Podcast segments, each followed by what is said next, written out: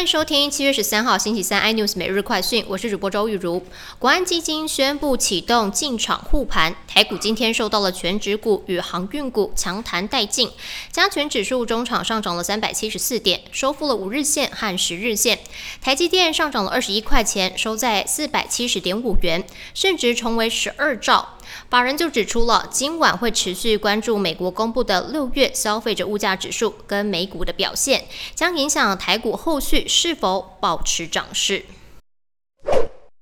台湾电动车制造商 Gogoro 四月赴美上市，仅上市的前几天开红盘，之后逐步走低，周二跌至了六点零七美元，对比挂牌首日跌幅超过百分之六十。而放空机构质疑 Gogoro 的销售不佳，而且使用者的体验太差，以及公司的营运非常的烧钱，因此不看好 Gogoro 未来的发展，所以决定放空。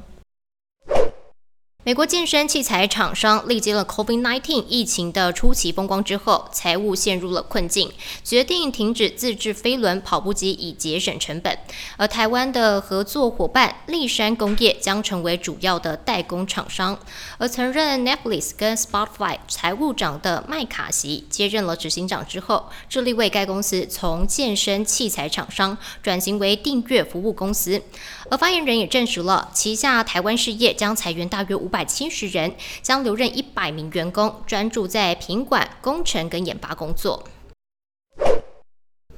斯里兰卡宣布破产之后，正历经了粮食等基本物资严重短缺的重大经济危机。而总统本来预计在周三辞职，只是在辞职之前的几个小时，他携家带眷是搭军机逃出了国内，目前入境了马尔蒂夫。据传他的目的地是美国。